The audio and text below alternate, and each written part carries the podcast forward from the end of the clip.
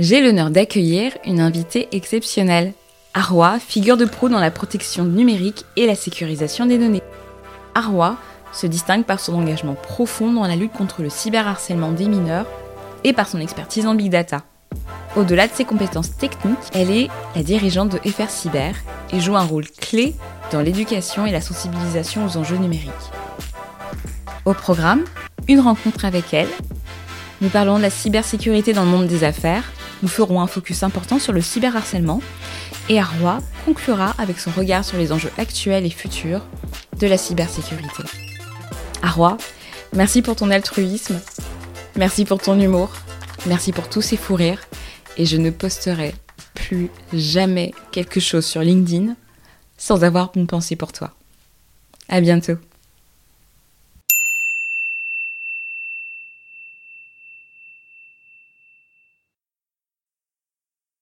Hello Arwa Hello Loudi Ça va bien? Ça va et toi? Ouais, super. Bah, je suis très contente de te voir. Pareil. J'ai l'impression que c'est pas la première fois. Oui, on peut dire ça. On peut même dire que c'est la deuxième. pour les auditeurs, pour ceux qui nous écoutent, c'est la deuxième euh, voilà fois qu'on enregistre pour euh, voilà vous euh, permettre d'écouter au mieux ça voilà l'enregistrement. Connecting. Avant qu'on commence, avant qu'on parle tech, je souhaite parler d'une information qui te concerne et qui n'est pas du tout reliée à notre sujet, mais tu es chanteuse de jazz. Ouais, ouais, j'adore ça. J'adore ça. J'adore. Déjà, j'adore l'univers du jazz. Euh, j'adore, euh, enfin, comment on se comporte lorsque on est dans une salle où il y a du jazz. C'est raffiné, c'est élégant. J'aime bien ces codes-là. Et d'ailleurs, enfin, même si, voilà, ça peut sembler en dehors du domaine de la cybersécurité et de la tech, pour moi, j'utilise les codes du jazz euh, dans mon métier. J'aime bien lorsque euh, je fournis un travail, je travaille avec les gens, que ça soit élégant, que les échanges soient que euh, voilà, c'est, on va dire, c'est un univers qui imprègne tout mon être et même du coup le travail. Quelles sont tes influences? À moi, ça américaine, ça voilà, on va pas se mentir, il y a vraiment beaucoup de jazz men et jazz women formidables aux États-Unis. Et moi, enfin voilà, c'est vraiment les classiques que euh, j'aime euh, chanter. On peut t'entendre chanter quelque part ou pas? Ah, pour le moment euh, sous ma douche et pour le moment pour quelques voilà proches, mais je m'interdis pas de voilà enfin voilà faire une petite folie l'année prochaine et peut-être organiser un petit concert ça pour voilà à, plus grande comité. Mais voilà c'est quelque chose vraiment que j'adore faire. Est-ce que tu peux nous parler de toi Roi oui, avec plaisir. Donc, euh, du coup, je suis ingénieur docteur euh, de formation de l'Institut Mines Télécom et euh, j'ai fait beaucoup de grands groupes, donc Capgemini, CGI, donc à qui ça parle évidemment. Donc, c'est des grands cabinets de conseil et j'ai pu voilà travailler au sein de grands groupes, plus d'une quinzaine. Donc, BNP Paribas, Société Générale, etc dans des missions euh, qui vont de l'architecture technique, euh, de la coordination de gros projets, euh, ça aura de du conseil pour le Comex, de la gestion de projet pour du Comex, vraiment différentes, on va dire, typologies de missions. Et puis après, j'ai souhaité changer d'air et donc du coup, je me suis lancée à, à, à bras ouverts dans l'entrepreneuriat. Et du coup, j'ai commencé par une application de lutte contre le cyberharcèlement puis après, euh, j'ai euh, voilà travaillé dans le secteur médical, donc euh, du coup euh, où on avait voilà prototypé, on va dire un bracelet connecté qui permet de faire de l'observance des patients. Mais ma passion première, c'est la cybersécurité, donc du coup là, je me suis dit, faut vraiment que voilà je fasse un de l'entrepreneuriat, mais dans la cybersécurité. Donc du coup, ça j'ai lancé une offre pour tout ce qui est startup, PME et du coup ce pour euh, tout ce qui est sécurisation euh, de leurs euh, besoins. Très clair. Enfin, j'adorerais parler de cybersécurité avec toi. Une info que j'ai lue avant qu'on commence notre sujet, j'ai lu que Teams pouvait être aussi attaqué via le phishing. Et en fait, il y a pas mal d'outils comme ça, voilà, qui permettent les échanges entre les différents membres de l'équipe, mais aussi la messagerie, etc., qui peuvent être, voilà, piratés via le phishing. Faut, faut comprendre que les hackers, c'est vraiment leur vecteur d'attaque favori.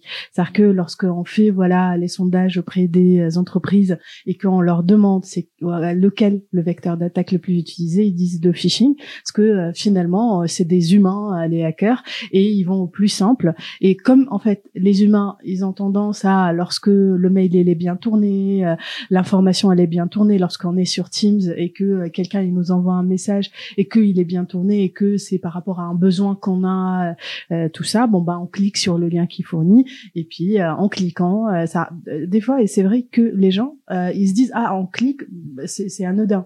Et en fait, lorsqu'on clique, ça veut dire que on télécharge euh, une charge, euh, voilà, une charge virale, et donc du coup, euh, ça permet de donner accès à son ordinateur, à son smartphone, etc. Mais le phishing, c'est, on va dire, mettre un, un pas, voilà, dans la place. C'est-à-dire mmh. que on entre, on arrive, voilà, à, par exemple, prendre le contrôle d'un ordinateur ou voilà, c'est vraiment, on va dire, la porte d'entrée d'avoir le phishing. Après, il faut quand même euh, avoir du malware. Donc euh, ça, voilà, et ça c'est à disposition euh, des hackers au niveau du dark web. Et donc du coup avoir du matériel, hein, c'est comme c'est leur matériel, c'est de travail pour pouvoir, bah du coup, ce qu'on appelle exploiter les vulnérabilités au niveau de l'entreprise, des vulnérabilités soit au niveau des ordinateurs portables, soit au niveau des serveurs, soit au niveau du réseau, enfin toutes sortes de vulnérabilités. Donc du coup le phishing pour entrer, puis après euh, un set de euh, malware vraiment. Euh, c'est comme vous voyez le bricolage. Bon bah on ouvre, on a tous les petits outils là. bah en fait les hackers ils ont tous leurs petits outils là de malware et ils regardent qu'est-ce que utilise cette entreprise comme système d'information. voilà, est-ce qu'elle est sur le cloud, elle est pas sur le cloud. Quels sont les systèmes d'exploitation utilisés dans bah du coup au niveau tout ce qui est ordinateur et compagnie. Enfin ils regardent et puis après ils choisissent c'est quoi les malwares qu'ils peuvent utiliser et puis après euh, ils utilisent euh, leur euh, malware. Puis on a d'autres voilà types de vecteurs d'attaque et d'exploitation des menaces, mais ça ça ça donne déjà une bonne idée de ce qu'ils peuvent faire. Je vois. Et ça ressemble à quoi en fait C'est quel type de mail euh Alors euh, ça peut être tous, euh, toutes sortes de mails. Par exemple, des fausses, on va dire, annonces d'emploi. C'est-à-dire que il peut y avoir des fausses annonces d'emploi sur LinkedIn ou sur d'autres structures. Ça, où bah, du coup les gens, il y a des offres d'emploi un peu alléchantes. Surtout, vous savez, les, les scams où on vous promet de gagner 10 000 euros par jour. voilà, si voilà vous et vous cliquez sur ce lien pour avoir plus d'informations ou des choses comme ça. Donc euh, du coup, ça peut être par ce biais-là, mais ça peut être des euh, vraiment des, du phishing, ce qu'on appelle le spear phishing, très ciblé. Euh, moi, dans le cadre de voilà cadrage et ça a suivi de missions de pentesting. Donc le pentesting, c'est lorsque des sociétés nous mandatent pour attaquer leur système d'information. Bon bah, ça a un des vecteurs les plus simples, c'est qu'on va regarder c'est qui les administrateurs dans cette entreprise et on va regarder les restaurants à côté, et puis on va leur envoyer une offre euh, ça alléchante, euh, ça par rapport à euh, voilà là où ils sont, etc. Et généralement ça marche bien. Ce qui marche aussi avec le top management, donc du coup tout ce qui est Comex, Codir et compagnie, ça c'est voilà de leur créer un site internet genre d'une conférence de haut niveau tout ça, et on leur envoie un petit mail en leur disant bon ben voilà au vu de votre parcours, etc. Au, au, vu de votre position, nous vous invitons pour participer euh, à cette conférence en tant que speaker et généralement euh, ils cliquent euh, et voilà heureusement que c'est dans le cadre de campagne de phishing et dans le cadre voilà de mission de pentesting parce que si c'était on va dire des vrais hackers derrière ils auraient accès à toutes les informations de ces gens-là. Question que j'avais pas posée la première fois mais on sait combien ça coûte sur le dark web de ce type d'outils justement? Ouais. Ouais, alors on, peut trouver déjà de quelques dizaines de dollars. Ça, ça peut commencer à ce tarif-là, oui, aussi bas, vraiment, et ça peut aller à des centaines de milliers de dollars, même des millions pour ce qu'on appelle le zero day. Donc du coup, tout ce qui est vraiment exploitation de zero day, ça veut dire euh, les euh, menaces ou les vulnérabilités qu'on ne sait pas encore. Donc du coup, que les entreprises ne savent pas encore qu'ils ont ça, et donc du coup, ça, ça peut chiffré euh, vraiment euh, très très cher. Mmh. Je me rendais pas compte que c'était aussi accessible en fait. Euh. Ah oui, même en fait, franchement, même gratuitement, on peut trouver des choses.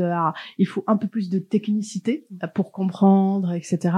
Mais même gratuitement, on peut trouver pas mal, voilà, d'éléments sur Internet et d'outils qu'on peut utiliser pour conduire des cyberattaques. Malheureusement. Mmh. Et euh, heureusement en quelque sorte que pour ceux qui sont disponibles un peu gratuitement sur internet, il faut un peu de technicité quand mm. même.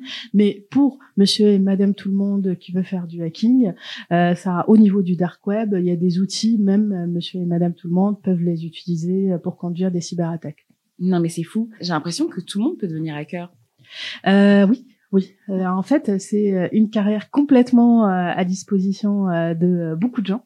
Vraiment, c'est possible dès que on voilà, on a franchi la barrière de l'éthique, etc. C'est possible. Après, c'est voilà, il y a, y a quand même des gendarmes, ça voilà, qui traquent les hackers. C'est-à-dire qu'en France, ça vraiment, il y a un arsenal, voilà, qui, par exemple, je vous donne l'exemple d'une entreprise qui s'est fait du coup cyberattaquer et en fait, c'est euh, euh, le C3N, donc c'est un organisme qui s'occupe de ce type de sujet, qui a appelé le euh, président de cette société pour leur dire vous êtes en train de vous faire cyberattaquer. Donc tout ça, ça c'est quand même, on va dire, voilà, il y a une carrière possible, comme tout le monde peut devenir voleur ou voilà, ça c'est c'est c'est possible.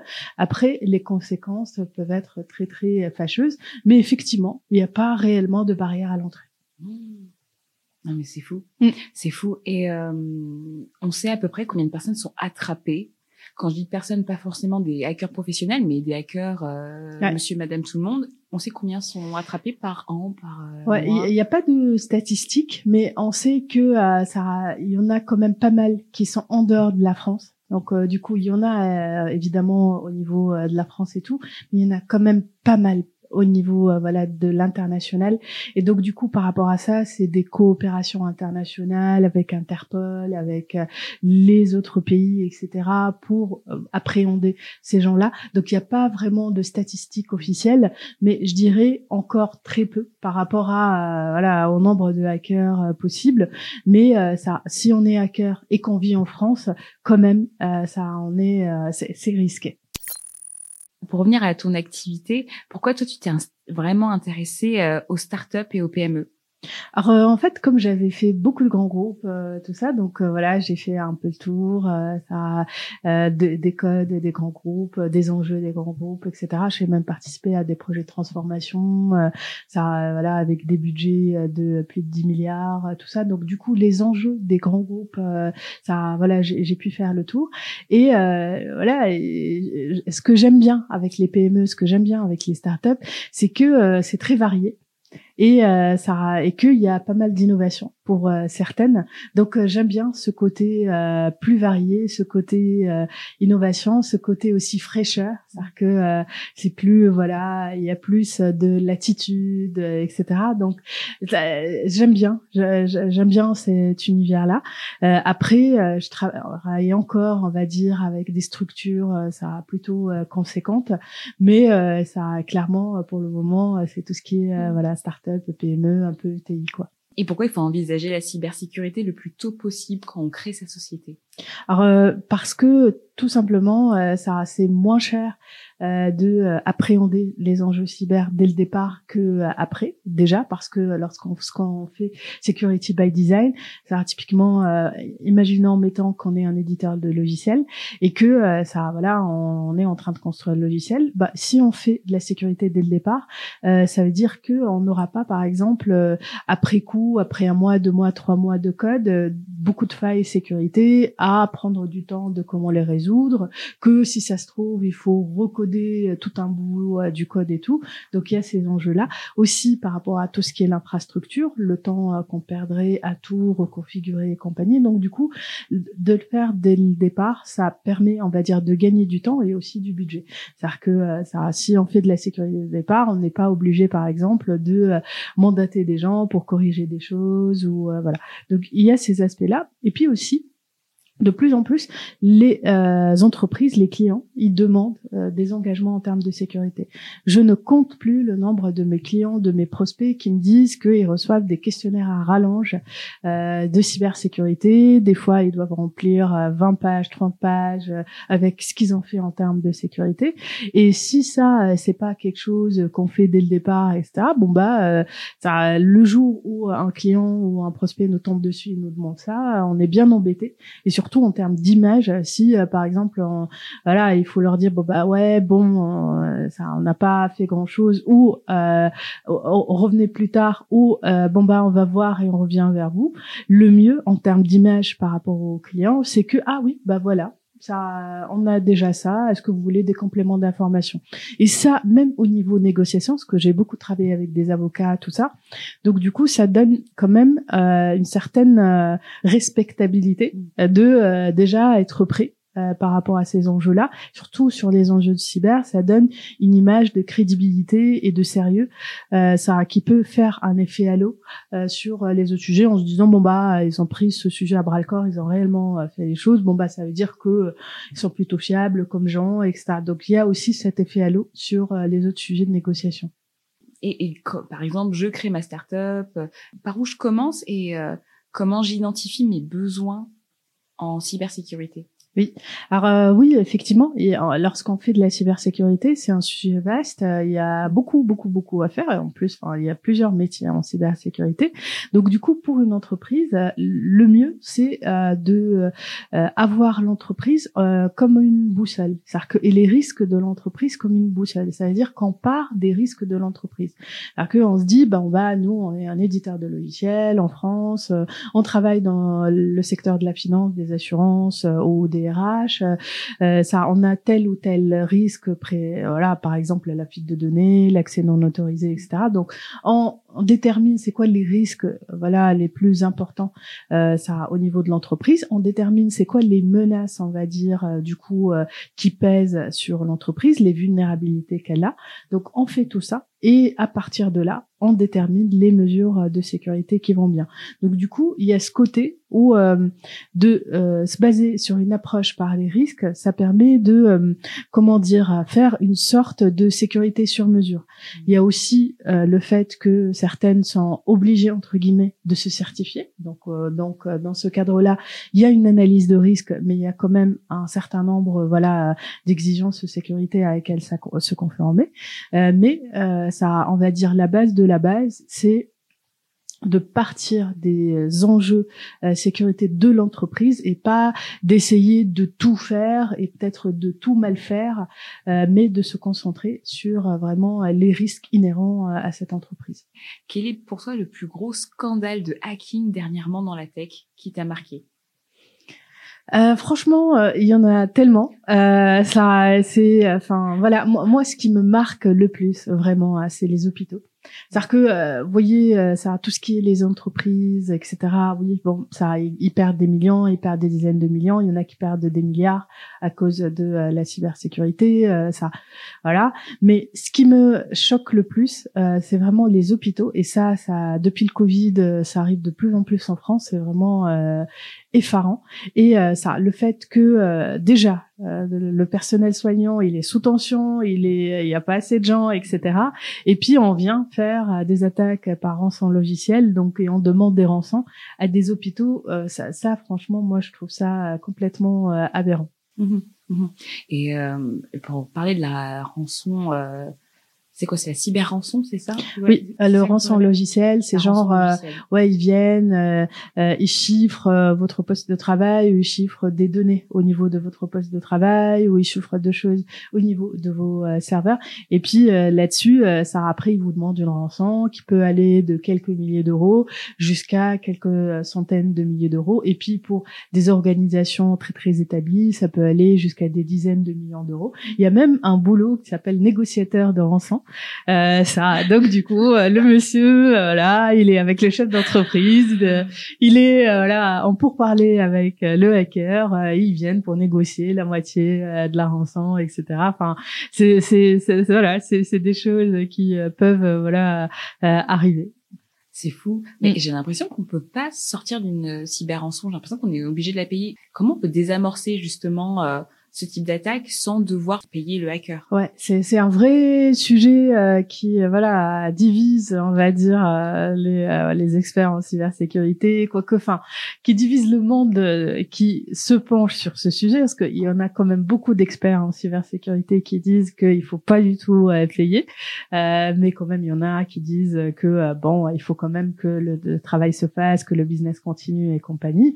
Donc c'est un sujet qui divise par rapport à ça et en, dans les faits, il y en a qui payent euh, parce que euh, en fait, les hackers, euh, il y en a pas mal qui tiennent parole et qui réellement bah, du coup recouvrent les données. D'ailleurs, ils ont pour ça un mindset d'entrepreneur c'est-à-dire que euh, entre guillemets évidemment, hein, mais euh, ça, voilà, pour eux euh, c'est limite un travail. C'est voilà, ils, ont voilà fait le chiffrement des données, ils vous ont demandé une somme, vous leur fournissez la somme, vous, vous avez des complications à, à, recouvrir vos données. Bon bah ils vous font un petit service entre guillemets après vente où ils vous expliquent comment gérer, etc. Donc le truc c'est que ça se sait que les, les, hackers ils peuvent réellement voilà redonner accès aux données. Donc ça, ça fait que il y a des gens qui bah du coup payent la rançon, mais il y en a évidemment on les paye et euh, bah du coup ils donnent rien en retour. Donc euh, il y a ce cas de figure là. Et puis il y a le cas de figure où on a des entreprises qui sont prêtes. Ça veut dire quoi? Ça veut dire qu'ils ont une stratégie, par exemple, de euh, sauvegarde offline, donc hors ligne, efficace, et que bon, ok, d'accord. Ils ont fait une réflexion sur c'est quoi leurs données stratégiques et tout, et puis euh, ils ont fait des euh, voilà une stratégie euh, de sauvegarde, de récupération de données assez, on va dire, poussée pour que le jour où bah, du coup leurs données sont chiffrées, bon bah ils, réfléchissent, ils disent ah bah il y a combien de temps qu'il n'y avait pas eu la sauvegarde, etc. Est-ce qu'il y a 12 heures, il y a 6, heures, est-ce qu'il y a 24 heures? Bon, est-ce qu'on accepte cette perte-là ou pas? D'ailleurs, c'est des questions qui peuvent être anticipés.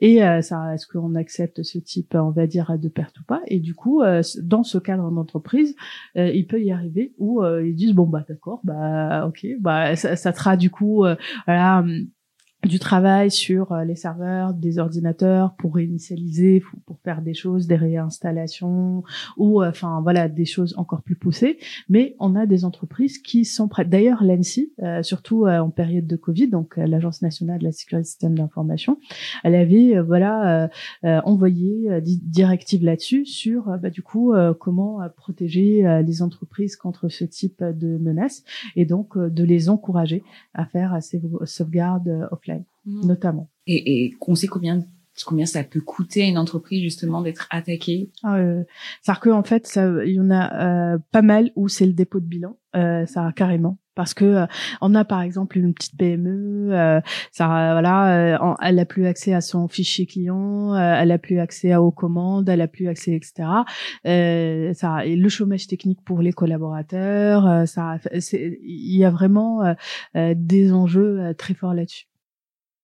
Vous l'aurez compris, les principales cibles des cyberattaques sont les entreprises, et plus particulièrement les PME.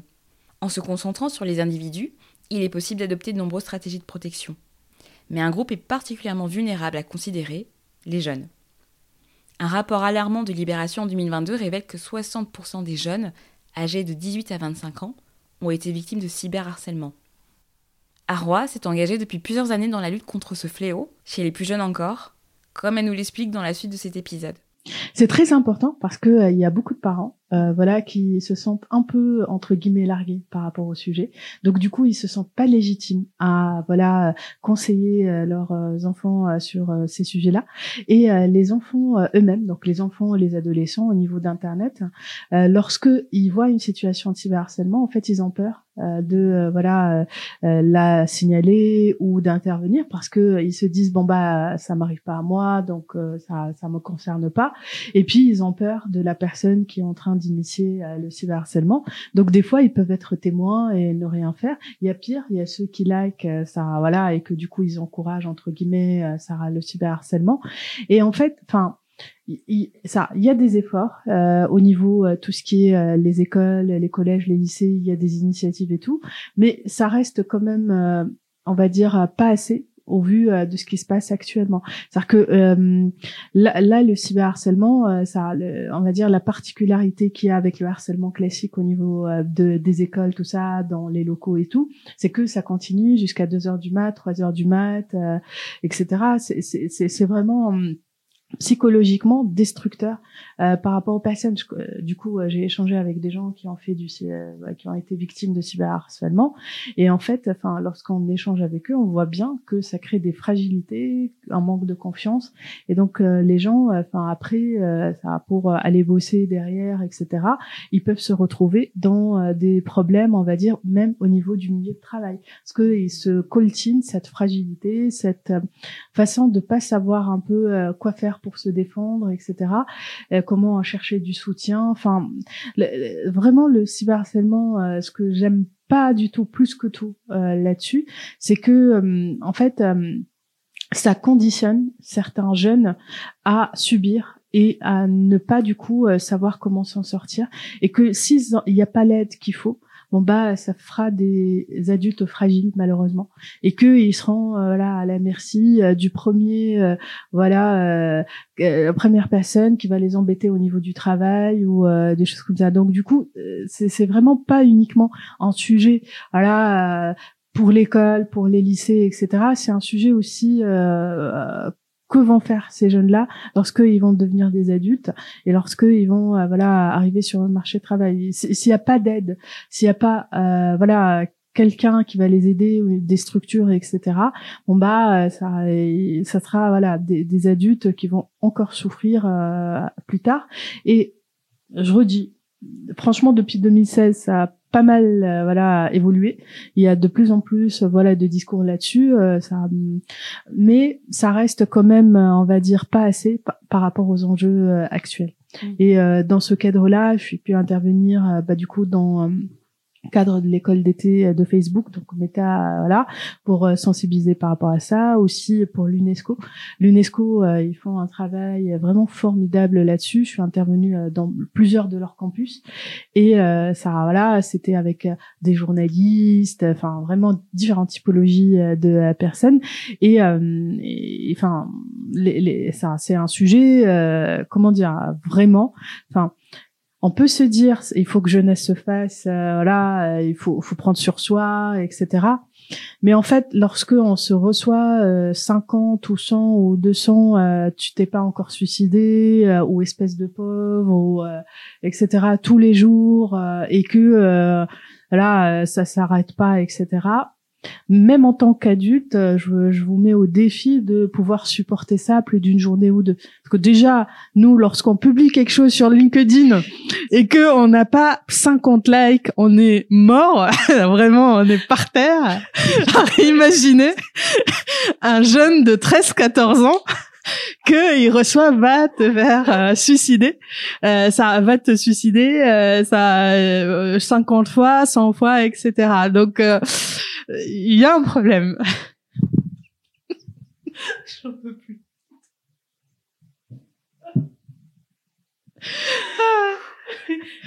c'est très parlant. C'est très parlant. Oui. Non, mais c'est vrai. Oui. Et en tant que, du coup, parent, qu'est-ce que tu conseilles de faire? Parce que, moi, je sais que j'ai une fille qui est toute petite, mais euh, ouais. Je pense que même euh, quand elle aura accès à tout ça, euh, je pense que ce sera d'autres problématiques, d'autres choses à gérer. Mais déjà, est-ce que tu conseilles d'être dans la team? Non, il y aura rien du tout pour toi jusqu'à que tu sois psychologiquement prêt à interagir, à utiliser les réseaux sociaux, à, à gagner en confiance pour y accéder ou c'est plutôt on est on accompagne, on met en place des outils? Enfin, qu'est-ce que tu en penses? Euh, En fait, je pense qu'il faut accompagner. C'est-à-dire qu'il faut vraiment respecter cette règle que les réseaux sociaux, pas avant 13 euh, ans. Euh, bon, on va pas se mentir, euh, il y a pas beaucoup qui la respectent. Hein, euh, ça, et les réseaux sociaux eux-mêmes, ils le savent. Hein, ça, mais d'essayer le plus possible de faire respecter cela, quitte à voilà combler ce besoin-là par d'autres supports, etc. Et de les accompagner, de se sentir légitime pour les accompagner, ne pas hésiter à se former, ne pas hésiter à regarder les supports. ça, il y a un vrai travail qui a été fait au niveau de différentes structures, donc du coup ne pas hésiter à demander de sensibilisation aux jeunes, cyberharcèlement, des choses comme ça. D'ailleurs, enfin, par exemple, j'en ai fait un avec euh, du coup Wavestone, qui est voilà une société, euh, ça, voilà cabinet euh, de conseil, et avec du coup le dispositif cybermalveillance.gouv.fr qui est un organisme étatique de sensibilisation aux enjeux à ce type euh, aux enjeux de cybersécurité mais on a fait avec eux euh, ça ce kit là donc un deux trois cyber. Et du coup euh, c'est un contenu ludique pour appréhender ces enjeux pour parler voilà c'est en plus c'est un jeu de cartes donc on joue et en même temps ça on, sensibilise donc ne, ça se sentir assez légitime pour parler de ça et pour appréhender et euh, ce qui ce qui marche plutôt bien. il y a beaucoup de youtubeurs qui euh, se sont exprimés sur le sujet, Lena Situation, euh, Squeezie, etc. Donc qui parlent beaucoup aux jeunes et donc ne pas hésiter à chercher voilà des vidéos où ils se sont exprimés et voilà de créer un moment avec son jeune pour lui dire bah voilà on va regarder la vidéo et tout puis après lui dire ah est-ce que là tu connais quelqu'un à qui c'est arrivé etc. Venir de manière indirecte bien sûr parce que même si ça leur arrive à eux ils ont beaucoup de mal à le dire aux parents parce qu'ils vont passer pas passer pour une poucave donc euh, du coup ils vont passer pour quelqu'un qui répète euh, etc pour une balance euh, etc donc du coup ils ont tendance à pas vouloir répéter à leurs parents. Donc vraiment créer, on va dire, un espace, ça avec eux autour d'une vidéo YouTube, etc. pour pouvoir échanger là-dessus et des fois, euh, ça, ah, selon le mode d'éducation, il y en a qui mettent euh, jusqu'à un certain âge l'ordinateur au niveau d'un endroit où une personne, lorsqu'elle passe, elle peut voir l'écran ou des choses comme ça. Donc ça, c'est selon le mode d'éducation qu'on souhaite donner. Hein, ça, c'est libre à chacun. Mais de voir quand même euh, ce qui se passe au niveau des réseaux sociaux de ces enfants. C'est pas, on va dire, euh, une atteinte euh, maximale à leur liberté. Franchement, tant qu'ils sont des enfants, imaginez s'ils sont en situation de cyberharcèlement, bah vous voudrez bien savoir où ils en sont. Donc évidemment, le faire avec parcimonie mmh. et tout, mais ne pas hésiter quand même à les guider. moi, j'avais une dernière question par rapport à toi. Qu'est-ce qui te fait encore continuer? Ah moi j'adore le milieu de la cybersécurité parce que c'est un milieu euh, où euh, on est tout le temps, on va dire, euh, on apprend des choses. C'est-à-dire que c'est un milieu où il y a beaucoup d'humains. Paradoxalement, c'est un milieu où, euh, bah, en fait, on lutte contre des hackers, etc. Mais en fait, c'est un milieu très très humain parce que justement, du coup, euh, on échange avec tout le monde au niveau de l'entreprise, pas avec bah, du coup les directeurs, avec euh, les métiers, avec, enfin, vraiment les différentes voilà verticales au niveau d'une entreprise. et ça, c'est comment dire? Ça, c'est un métier d'échange. C'est un métier où on a à convaincre des gens. À, à j'aime mieux le terme, on va dire. Euh, faire adhérer euh, aux gens parce que c'est vraiment de l'adhésion ça on convainc pas vraiment euh, par rapport à la cybersécurité mais on fait adhérer des gens à la cybersécurité. Et donc du coup enfin moi j'ai des scènes et des scènes de gens euh, au départ euh, c'était un peu en mode euh, ouais bon je suis obligée de parler avec toi mais le fond de ma pensée j'ai pas envie quoi. Enfin ça j'en ai eu pas mal comme ça où et là pour eux la cybersécurité c'était des gens voilà qui leur font perdre du temps. Ça en quelque sorte parce que pour eux bah là ils veulent avancer sur un sujet la cybersécurité ça les empêche de continuer euh, euh, ça comme eux ils le souhaitent. Donc du coup, on s'assoit autour d'une table, euh, on leur euh, on euh, pourquoi il faut faire de la cybersécurité, comment la faire, tout en respectant leur rythme et compagnie, et on arrive à les faire adhérer et tout. Mais ça, euh, c'est un vrai changement au niveau de la cybersécurité parce que il y a quelques années, euh, c'était très très marquant ce côté où il fallait beaucoup beaucoup ça parler tout ça pour faire adhérer. Là maintenant, franchement, surtout après le Covid, il y a vraiment plus besoin d'expliquer de 30 ressenti mille fois pourquoi il faut faire de la cyber. Euh, tout le monde est convaincu qu'il faut faire de la cyber. Donc du coup, euh, ça c'est euh, plutôt en mode comment on avance voilà, le plus rapidement possible, avec le moins de budget possible, etc. Ces, ces enjeux-là. Mais heureusement, c'est une tendance là qui se confirme. Les gens ils deviennent de plus en plus convaincus et par rapport à ça, pour moi, c'est un, vœu cher d'amener plus de gens vers la cybersécurité et d'aider des gens à se reconvertir vers la cybersécurité. Mmh, mmh. Écoute, ton message est très bien passé. Merci beaucoup, Arwa. C'était plaisir. Merci pour la seconde fois. Avec plaisir. Merci pour ton temps. Merci. À très vite. Salut. Salut. Ainsi s'achève cet épisode de Note G. Je souhaite remercier mon invité et surtout un grand merci à vous pour votre écoute. Évidemment, si vous avez aimé l'épisode, n'hésitez surtout pas à le partager sur vos réseaux et surtout à me laisser de gentils commentaires et les 5 magnifiques étoiles que vous connaissez. Vous pouvez également me laisser vos avis et surtout me partager vos idées d'invités. J'en ai besoin. Sur l'Instagram de l'émission, c'est noteg-du-bas podcast. On se retrouve très vite pour un nouvel épisode. Ciao